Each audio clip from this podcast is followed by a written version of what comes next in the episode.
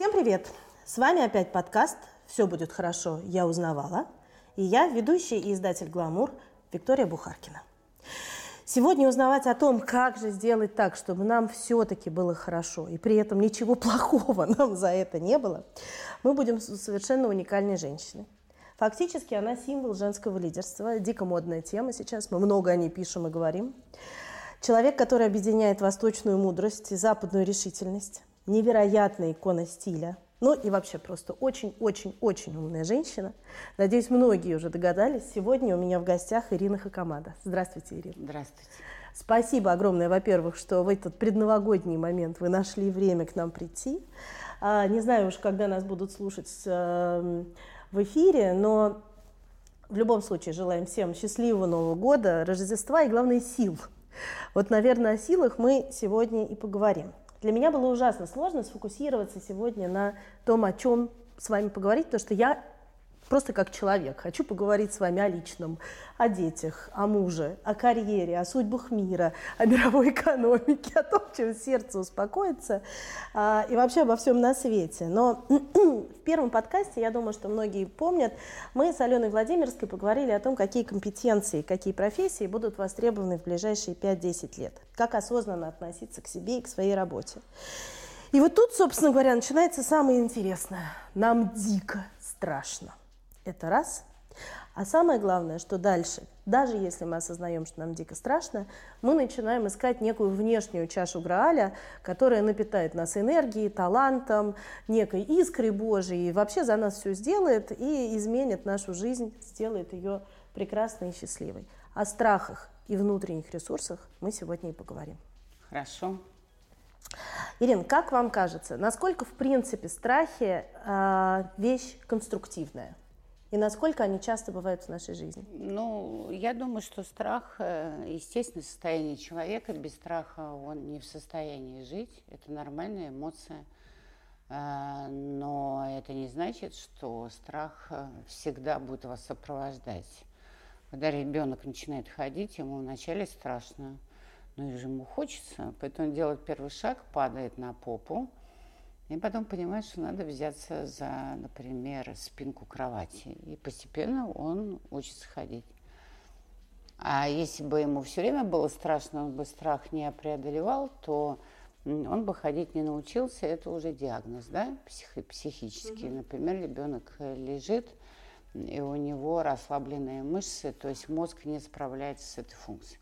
То есть страхи есть инстинктивные, заложенные в человеке как в животном, есть страхи приобретенные, заложенные опытом, социумом и историей э, данного общества, в котором вы живете. А почему тогда такое количество страхов присуще внешне очень успешным людям? Откуда вы знаете? Нам пишут письма. Так. И большое очень, количество внешне женщин. очень известные люди. Ну, давайте не будем заходить на Я территорию, думаю, что они вам пишут на, письма. на территорию известных людей, безусловно, Да. нет. Но письмо, с, я сейчас очень усредню, да, не- некий такой собирательный образ а, дам. а, мне 35 лет, я замужем, у меня двое детей, я директор, э, чего бы то ни было директор. А, У меня высшее образование, я много путешествую, но я не могу двигаться дальше, я боюсь, что меня не поймут. Я хочу начать собственный бизнес, но боюсь, что я не смогу на этом зарабатывать. Я боюсь, что если я начну зарабатывать больше, чем муж, муж меня бросит. Если мой муж меня бросит, я боюсь, что я останусь одна. Если я останусь одна, я боюсь, что меня судит социум, мама, бабушка и княгиня Мария Алексеевна. Это не страх, Так. это оправдание. Чего-то хочется. Хорошо. Чего-то очень хочется, но при этом так комфортно, что выходить из этой комфортности совсем не хочется. И человек придумывает, даже письма пишет. Это для того, чтобы получить ответ, у вас все хорошо и живите в этом хорошо.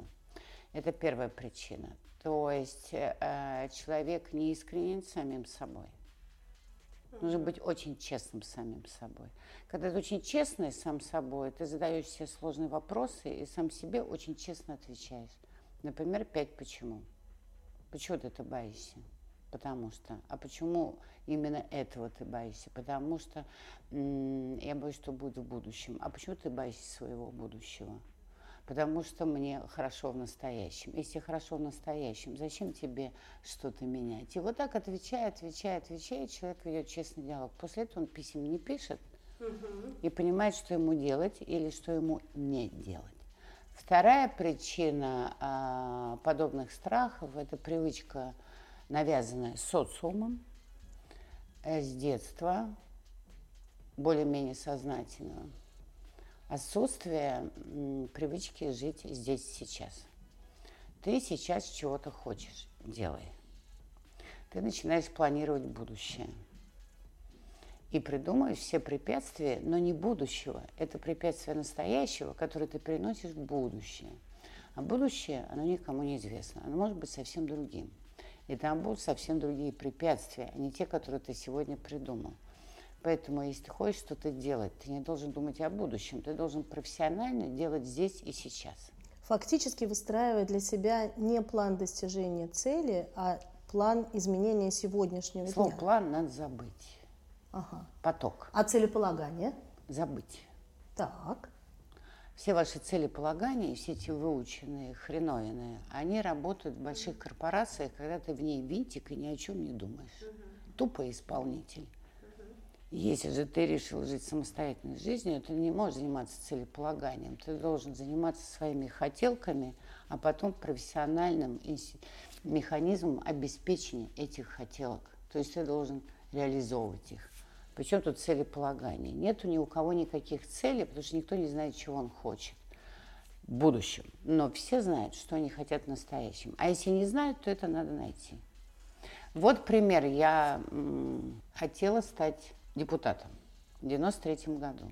Мне отказали все мужчины, включая моего мужа. И я все равно решила попробовать избираться. Я взяла деньги у так называемых криминальных, ну, да, бандитов. Все мои продвинутые знакомые сказали, это ошибка. Нельзя у таких людей брать деньги. Если ты победишь, ты то тебе надо должна. будет с ними расплатиться. Угу. Понятно, что это будет не совсем законно. И поэтому тебя могут посадить. Если же ты откажешь им, а они тебе оказали услугу, тогда тебя могут просто уничтожить физически. Зачем тебе это надо? Мой ответ был очень простой. Это то будущее, которое вы нарисовали, исходя из настоящего. Но если я смогу победить, будущее будет другим. И вот когда оно произойдет, тогда я буду принимать решение. Когда я победила, будущее изменилось, потому что сразу же пришли московские чиновники и сказали, чем помочь, вы теперь московский депутат, мы заботимся о всех, если проблемы. И я объяснила, у меня есть проблема. Говорит, типичная проблема, мы с этим разберемся, мы возьмем этих ребят на себя, мы с ними поговорим, мы всегда найдем точки, при которых мы можем разойтись. А вы можете эту тему забыть. Могла я тогда в настоящем просчитать это будущее? Не могла. Тем более я шла в политику впервые и не понимала, что такое стать московским депутатом. Что будет дальше? Да. Поэтому это и называется. Страх может быть, но он кардинально уменьшается – как только ты начинаешь жить здесь сейчас. Теперь по поводу целеполагания. Целеполагание – это корпоративная выучка. Она не имеет отношения к индивидуальному сознательному. Она работает с коллективным, бессознательным, которое мотивирует коллектив на получение прибыли. Если же вы решили стать осознанным и выстраивать свое личное счастье, неважно, вы в большой корпорации или нет, вам нужно осознавать, чего вы хотите. Для себя. Для себя. И постепенно, не спеша, этого медленно добиваться, даже, может быть, не уходя ни с какой большой корпорации. Поэтому дзен-буддисты говорят, чем быстрее ты двигаешься к цели, тем быстрее она от тебя уйдет. Двигайся к счастью. А счастье – это не понятие цели. Счастье – это, твое состояние. Вот лови его здесь и сейчас. И тогда страх тоже уходит для того, чтобы начать двигаться своим путем и стать отдельным человеком, а, надо пробовать делать что-то свое. У вас Конечно. огромный опыт работы с предпринимателями, огромный опыт работы с корпорациями. Сейчас очень интересная мысль для меня прозвучала. Обычно это антонимы, да? когда ты винтик, когда ты часть внутренней корпоративной системы, и когда ты человек, который полностью несет ответственность как минимум за других людей, когда ты выстраиваешь собственный бизнес. Фактически тема, что можно быть человеком с сознанием предпринимателя и работать, и оставаться востребованным, и комфортно себя чувствовать внутри корпорации, в общем, тема довольно сложная. Вам кажется, это возможно? Это уже работает. В IT-компаниях везде работает. Это называется тиминг. Угу. Тиминг – это команда, где постоянно все меняется, где не все продукты, которые они делают по реализации, за пределами возможностей каждого, но каждый абсолютно самостоятельный. Но он связан технологически с другими, и поэтому они сами создают свои функции, лидерство и добиваются цели. Поэтому там есть, конечно, э, некий Зевс, который определяет того слона, который летает там, в будущем, большую такую мечту. Но реально все задачи на оперативное время эта команда определяет сама. А, вам кажется, что это самый интересный? Я, я абсолютно Мне кажется, что это действительно самый перспективный путь развития и человека, и бизнеса сегодня. Это перспективно, но не надо одевать одежку не по себе. Если к этому не влечет, тогда идите в более консервативные компании, будьте исполнителями. Но даже будучи простым исполнителем в корпорации, все равно можно иметь дух предпринимателя. Потому что даже исполняя каждый раз одну и ту же функцию, которая тебе спускается сверху, ты выполнять это можешь по-разному. Включить свою фантазию и доказать руководству, что так интереснее. То есть проявлять энтузиазм. Это тоже уже творческий подход. Если говорить про ресурсы, про ту самую внутреннюю или внешнюю да, энергетическую подпитку, которые нам дают возможность либо бежать, либо идти, либо хотя бы лежать в направлении того, той самой внутренней задачи. Как вам кажется, какие они бывают? Я верю только во внутренние ресурсы, внешне меня не интересуют. Они могут быть, могут не быть. Тебе может повезти, и переходя дорогу, ты попадешь сразу на зеленый светофор. Но точно так же, с такой случайностью может загореться красный. Так что теперь вообще, из дома не выходить? Здесь то же самое. То есть внешние э, ресурсы могут помочь, а могут и не помочь. А если только к ним стремиться, тогда будет, как правильно было сказано в фильме «Нью-Йорк, Нью-Йорк», монолог за кадром – цитирую, приблизительно. Угу. Человеческая жизнь по сравнению с жизнью Вселенной составляет доли секунды. До этой секунды человек мертв, его нет. И после этой секунды он умирает, его тоже нет. Человек единственное существо в нашей пока изведанной Вселенной, который это понимает. Любого спроси, он это понимает. И несмотря на это, течение всей этой секунды он просирает свою жизнь, это такой, знаете, вольный перевод, в ожидании одного единственного звонка, который сделает его счастливым. И он не дожидается этого звонка. А если дожидается, то совсем не того звонка. И совсем не в то время. Поэтому звонок должен быть внутри. В этом и есть э, цель вообще жизни. Больше других целей нет. Все остальное бессмысленно. Но это такая позиция уже очень э, человека, да, отстраненного и э, надэмоциональная, я бы сказала. Нет, она эмоциональная, она отстраненная от человеческих, от человеческого муравьиного социума. Вот если человек умеет работать, каждый день приходит на работу, 6 часов уходить и общаться с коллегами, при этом вкалывать или делать свой бизнес, или это, но каждую секунду он одновременно смотрит на это все как бы сверху. Немножко сверху. Вот тогда у него и появляется бесконечный внутренний ресурс. Но нам часто, мне кажется, мешают, э, могу ошибаться, да, но мне кажется, нам очень часто мешают абстрагироваться или немножечко над схваткой так посмотреть на эту ситуацию, те сиюминутные эмоции, которые вызывают в нас любой человек, с которым мы поговорили, тот самый звонок, который состоялся и не состоялся, вообще сам факт ожидания этого звонка, который выводит тебя абсолютно из состояния равновесия. Вот что с этим делать? Это наша часть, э, наша очень естественная часть. Более да, того, эмоции, эмоции нам, э, они нужны, они очень помогают нам жить. Как эмоция, с этим справляться? Эмоция длится не больше двух-трех минут, поэтому нужно пережить ее и про себя э, говорить все, что вы думаете. Спокойно, расслабленно про себя. Спокойно, например, да? Да, вас, например, оскорбил какой-то мужчина или а, муж довел вас до ручки, разговаривая с любовницей при вас, да, переписываясь в телефоне. Вы можете спокойно, смотря на это, про себя сказать все, что вы думаете о нем, о его орудии угу. ниже пояса.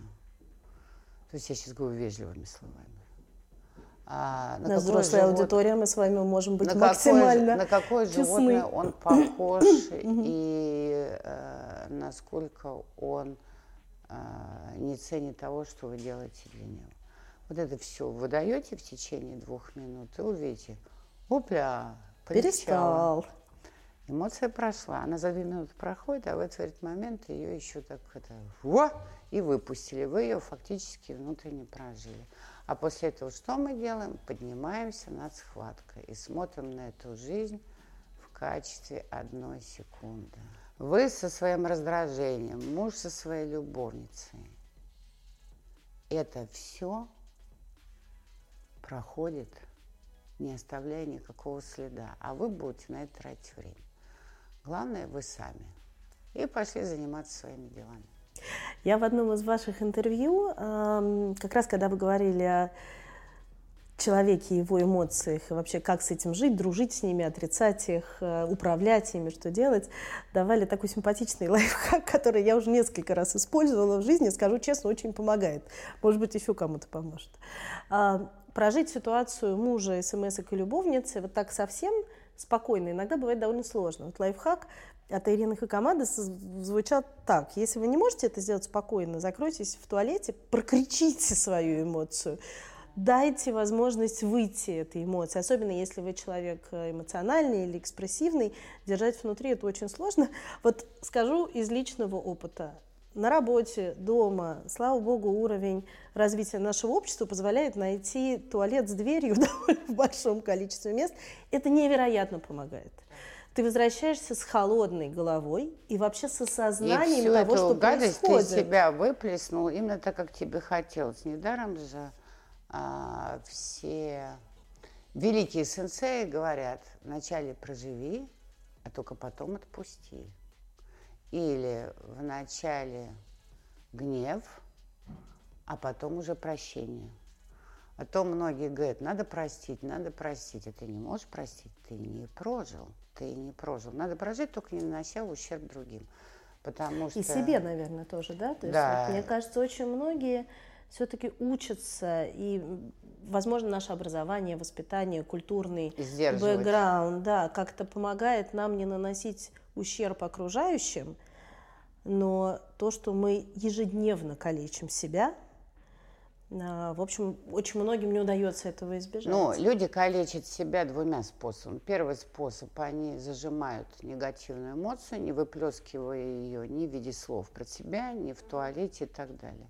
И потом э, ну, выдрючивают себя на то, что я не должен э, переживать, я должен прощать, толку никакого, зато уже сосуды, сердце, печень, все летит. Есть второй уровень. У них негативная эмоция, она начинает э, самоутверждаться на других. Поэтому столько хейтеров во всех сетях и так далее. Чаще всего озлобленные на жизни люди, которые вымещают свой негатив, я ботов не имею в виду, да, конечно, это конечно. купленных и так далее, да, э, через вот это бесконечное отрицалово всего на свете. Знаете, следующий вопрос у меня такой довольно сложный и для меня, как для издателя женского журнала, и для женщины. Как вы, в принципе, относитесь к женской повестке, которая сейчас настолько большая, что женщина является ресурсом сама по себе, что у женщин ресурсов гораздо больше, чем у мужчин, что мы, опять же таки, должны в силу неких догм, внешних эм, быть таким игроком на разных площадках одновременно. Что вы думаете? Я считаю, если повестка мировая, даже с избытком, как в Соединенных Штатах или в некоторых европейских странах, то она объективная. Значит, что-то изменилось. Что-то такое изменилось, старые институты отношения между полами закончились, появляются новые. И с этим ничего нельзя поделать. Если они объективны, а, значит, была проблема. Конечно, есть проблема. Женщина действительно в современном мире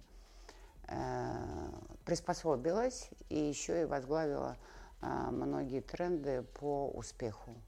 Ну, в России вообще самое большое количество женщин в топ-менеджменте, как минимум корпоративных компаний. Хотя, несмотря на ваш подвиг политический, все-таки в политике громких женских голосов все еще не хватает. Вы знаете, у нас в политике вообще всего не хватает, включая мужских голосов. Давайте тему не трогать. Да? Нет, конечно. Наша политика вообще никакого отношения к открытому рынку не имеет. Женщина смогла э, уловить этот тренд и воспользовалась им, а мужчина от тренда турбулентности, непредсказуемости и научно-технического Э, прогресса качественного, как интернет и искусственный интеллект, немножко растерялся. Угу. И это понятно почему. Потому что мужчина привык быть главным, а, и прежде всего за счет э, социума, который взял эту традицию, и второе физической силы. А теперь оказалось, что ни физических сил не надо для того, чтобы быть главным, и социум поменялся. И теперь это э, как бы оспаривается со стороны женщин. И э, мужчине еще понадобилась интуиция, то есть чувствование тренда и быстрое реагирование, а он э, привык забить мамонта, затащить в пещеру и потом как бы крепко сидеть на нем. А теперь и мамонты не те, и ловить нужно каждую секунду не только мамонта, а все совсем другое. И в пещеру, пока дотащишь, уже там другие сидят. В общем, все быстро меняется. Он растерялся. Поэтому встала повестка дня, что мужчина не имеет права теперь косвенно дискриминировать женщин. Напрямую в развитых странах это не происходит, да, у всех равные возможности. Но косвенно э, в качестве подсознательной традиции это существует. И огромное количество сегодня 35-летних, 40-летних мужчин – все равно к девушкам относится как к товару, да, то есть который может или продать тело, или э, создать семью, рожать детей и продать свою домашнюю услугу в виде без... а я за это плачу, а я при этом хочу быть свободным. То есть у меня две-три семьи, все жены должны друг друга знать, чтобы мне было комфортно. Вот это вот все да, начинает уже бесить. А, женщин и в России в том числе, потому что в России девушек намного больше, чем мужчин, где-то на миллион. И они испытывают проблемы, потому что мужчины еще не так воспитаны, да, у них нет уважения, как в Европе, вообще к другому полу, и к меньшинству, и к чему угодно. Они более грубоваты. И вот возникает такая повестка не только в России, но и во всем мире. Хватит, типа, ребята, мы как бы все равноправные планеты. Мы разные, летаем по-разному, но никто не должен быть предрассудками ни в чем ограничен. Но в России при этом есть специфика а, историческая. Все-таки у нас женщины работали и были обязаны работать последние много десятилетий. И эм, мне как раз здесь интересно, знаете, о чем поговорить. Есть, с одной стороны, безусловное право женщины на самореализацию. Есть безусловное право на труд, которое, в принципе, есть у любого человека, вне зависимости от его пола.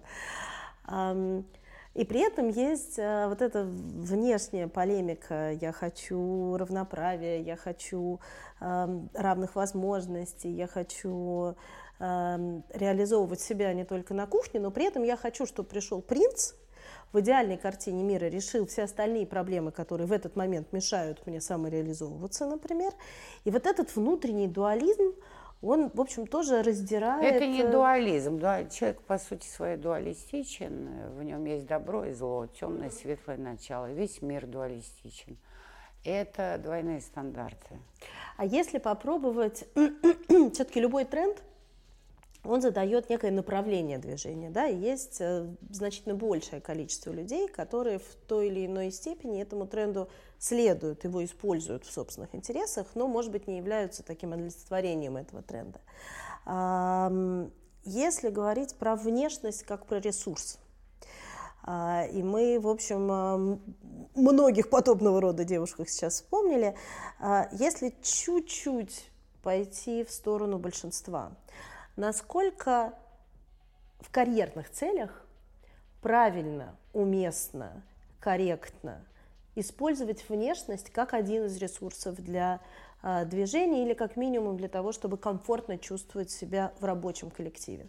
Ну, ну это же известно, по одежке встречаем. Поэтому всем известно и мужчинам, и женщинам, что если нет стиля и в прическе, и в теле, и в фигуре, не обязательно быть худым, но нужно как-то следить за собой, чтобы у тебя талия оставалась и так далее, что мужчин, что женщин. Если ты не умеешь а, одеваться, причем это может касаться и, и и бизнес и так далее, то вот это не можешь себе представить. Одна из ваших первых книг в 2014 году, которая была выпущена «От имиджа к стилю», как раз, в общем, много очень конкретных прикладных советов дает, каким образом чувствовать себя комфортно и выглядеть уместно. Мне кажется, вот это тоже очень важный фактор, да, выглядеть уместно, и тебя действительно будут гораздо более адекватно воспринимать. Как вам кажется, вот сейчас на дворе вот-вот 2020, что изменилось за эти шесть лет?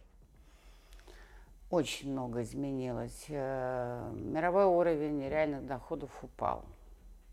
Шикономия, то, которое я писала 6 лет назад, стала трендом. Я уже привыкла к тому, что я все время чуть-чуть все опережаю. Теперь модно быть стильным, но недорого. Так. А гламурные, вы... гламурные э, фэшн-показы угу. ушли полностью никому не интересно. Все уничтожил интернет. Да? То есть э, журналы глянцевые еще живут, но тоже у них много проблем. Изменилось кардинально все. Но это вопрос, вопрос голоса, потому что как раз то, что, наверное, не было новым трендом и в 2014, что нужно искать собственный стиль, да, а не просто следовать некому определенному тренду, что модно оранжевое, и вот я теперь оделась с ног до головы в оранжевое, несмотря на то, что у меня рыжие волосы, и теперь я похожа просто на некий а, знак, знак «осторожно», знаете, как ленты такие «caution, caution», да, вот ощущение, что не подходи, убьет, да. А, тем не менее, мне кажется, сейчас а, люди начали относиться к собственной внешности тоже гораздо более осознанно, пытаясь вкладывать какие-то знаки и сигналы в, отправлять людям, да, насколько для тебя как минимум важен этот человек. Я буквально недавно была на встрече. Встреча была очень важная с крайне э, высокопоставленным человеком, который принимал решения. И, в общем, разговор был э, очень практичный. При этом это была девушка, крайне образованная, очень хорошо понимающая собственный бизнес, очень хорошо понимающая какая синергия может получиться между нашими бизнесами. А, при этом она была на встрече с совершенно немытой головой, а, непонятно, как выглядела. А, и я была на встрече с командой, и мы потом довольно много об этом говорили. И говорили очень по-разному, потому что часть команды разделилась и сказали, что в принципе абсолютно не важно, как человек выглядит, важно, что, что он несет, что он говорит, и э, о чем вы вообще, есть ли понимание между вами. А вторая часть команды, а, на удивление для меня, я была в первой части, то есть я все-таки считаю, что суть она важнее формы. А вторая часть команды, и это была очень молодая, на удивление, часть команды, говорила, что да, это безусловно так, это не помешает э, нашей там, потенциальной сделке, но это неуважение ко мне. Мне было некомфортно, мне было неприятно. Я как профессионал готова, безусловно, э, идти к нашим общим целям, но я как человек фактически да, была оскорблена неким невниманием к себе. Эм, насколько вы с этим сталкиваетесь, и как вы бы отреагировали? Вы лично? Я не сталкивалась. Я же фрилансер. Поэтому все, с кем я веду переговоры, все стильные и умные. Знаете, есть такое английское выражение I will take it as a compliment. Спасибо огромное. Свое притягивает свое. Ну, это на самом деле просто для меня была это очень э, такая интересная история, потому что есть еще все-таки поколенческие, да, разница в, в ценностях, поколенческая разница в оценках себя, в страхах, в тех же самых ресурсах и источниках энергии. И мне всегда казалось, что молодое поколение, оно гораздо меньше зависит от внешних форм, от навязанных форм, а тут вот это для да, меня было ну, вы что, ну о новый... чем вы говорите? Вспомните эти кроссовки, модели, дедушкины кроссовки, огромные, такие, сики, очереди около Адидаса, когда нужная коллекция выкидывать. Вы о чем говорите? Дропы, это, это не коллекция, это называется Она, дропы. Ну, дропы. Молодежь сдвинута вообще, ага. просто у них другой тип. Им теперь нужны не брюлики, не шубы, не Феррари, а такой отвязанный полуспортивный стиль сложных э, индивидуальных брендов за бешеные деньги. Поэтому наоборот, fashion совсем другой, но он в порядке. Он очень стал индивидуальный, но при этом на тренде. Мне тоже кажется, что очень много свежего воздуха в том, что сейчас происходит в моде, и очень много как раз тех самых возможностей реализовывать себя. А, я опять хочу вас процитировать. Эм, в книге Рестарт, самой последней вашей книги, которую я, кстати, всячески рекомендую всем прочтению, а, вы постулируете несколько принципов того, каким образом можно в свою жизнь вносить изменения. А, принципы эти фантастические. Очень хотелось бы, чтобы это было фактически реализуемо. Пока не очень получилось, скажу честно. Значит, звучат эти принципы так. Делать то, что тебе в кайф. Делать так профессионально, чтобы получать деньги, не мешающие, свободно делать то, что тебе в кайф. Делать среди людей, которые тебе в кайф. И делать для людей, которые ловят один с тобой кайф. Ну, звучит просто праздник души какой-то. А, при этом, что самое обидное было для меня, как для человека, которому 40. Обидно было, что эти правила вы рекомендуете в первую очередь людям, которым до 30, ну или которым плюс-минус 30. Наоборот, вы не поняли что к этому нужно стремиться после 30, а до 30 можно пахать рабом ага. и ничего подобного не делать, а просто карьеру. До 30 тебе нужно получить опыт, поэтому ты можешь делать то, что тебе не в кайф. Среди людей, которые тебе не в кайф, за деньги, которые, деньги, которые Тоже тебе, тебе не, не в кайф. кайф. Да, ты ничего этого не понимаешь, но тебе нужно просто пахать. А вот после 30, когда ты созрел уже как личность, пора двигаться. Двигаться вот к этой модели, не спеша. Не спеша. Быстро такие вещи не складываются. Вначале ты делаешь то, что тебе в кайф. Потом постепенно ты делаешь так, чтобы хотя бы как минимум тебе это приносило деньги, чтобы ты не умер. Потом они увеличатся. Потом ты медленно, аккуратно, у тебя происходит случайная встреча, и ты, наконец, находишь людей на своей волне. И потом твоя команда уже четко сориентирует тебя на тех людей, которые твои на рынке. Но ведь бывает при этом э когда ты встречаешь вроде умного, вполне себе осознанного человека, который говорит, ты знаешь, я вот три года понимаю, что надо поменять работу. Я три года понимаю, что мне надо учить китайский, французский, немецкий, неважно какой. Я хожу на все тренинги. А, я читаю все умные книжки, а, разговариваю с правильными людьми. Но ничего в моей жизни не происходит. А почему должно произойти? Как сдвинуть себя с этой мертвой точки? Ну, вы же только сейчас сказали. Понятно, что надо делать. Надо и перестать делать. ходить на тренинги. Вот это тоже очень интересно. И а, на про... ретриты. И на ретриты. А как же mind fitness, практики осознанности? Когда начнут пахать, тогда и поймут, когда им это делать, чтобы отдохнуть. То есть все-таки... Это не панацея. Панацея только собственная практика, опыт mm-hmm. и путь. И свой опытный путь. А ну не чужой же. То как есть на чужих понять? ошибках учиться даже во взрослом состоянии не получится. Очень хочется, очень Когда хочется они... найти того самого гуру, за которым можно идти. Когда люди ходят на чужие лекции, они не ходят учиться на чужих ошибках. Это глубокое заблуждение, это оправдание. Они ходят за волшебными таблетками. Дай мне совет, простой, легонький. А еще лучше сделай за меня это. И сделай, чтобы я это проглотил таблеточку, угу. и у меня все получилось. Это же бред. Из этого последний вопрос, который на самом деле невероятно важный. А, мы вне эфира немножечко поговорили про хакматон, И мне невероятно понравилась история того, каким образом этот проект э, в сети позиционируется, да? что, собственно говоря, для того, чтобы начать действовать, нужно понять, что книги и тренинги не работают. При этом марафон, по сути, это некая форма тренинга. Самотренинга. Сам. То есть я как проводник, я даю направление и пинок под зад. И дальше человек выполняет. Как только он выполнил задание, он решил для себя кучу проблем. Ему даже такая обратная связь сильно не нужна. Он выполнил, а это большое преодоление. А сколько людей уже прошли тренинги? Очень много. Я не помню, какие-то десятки тысяч. Большинство счастливы. Почему? Еще хотят следующую ступень и следующую. Вы планируете делать?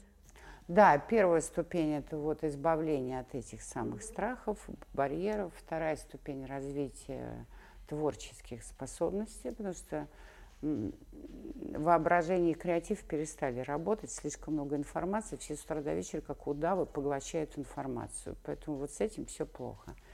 И, наконец, третий уровень энергетический. Как, э, как добиться возникновения энергии, потом ее сохранения и потом э, обмен, какой инструмент обмена энергиями так, чтобы ее не терять, но приобретать у тех, кто ваши люди. То есть не вампирить, а обменивать. То есть я делю людей на прокачанных и качалок. То, кого вы говорили, это качалки. Вот они ходят на все ретриты, на все тренинги и бесконечно пытаются закачать в себя чужую энергию. Закачивают, но ее хватает там на двое суток. На двое суток, все, дальше все вылетает.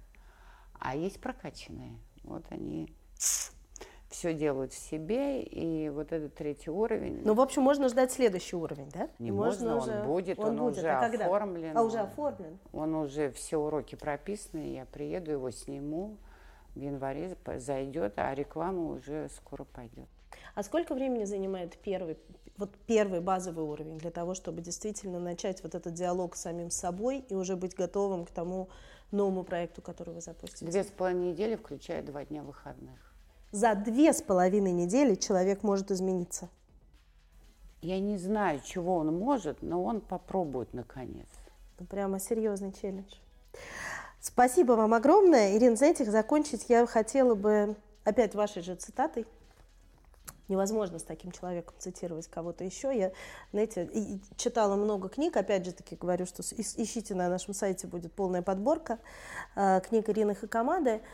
Очень много о чем есть подумать, очень много найдете сами для себя нового, про вас же самих, не, да. абсолютно точно не про Ирину. Да, да, про себя. И цитата, которую я для себя вытащила как конец нашего разговора, надеюсь, Ирина тоже отзовется.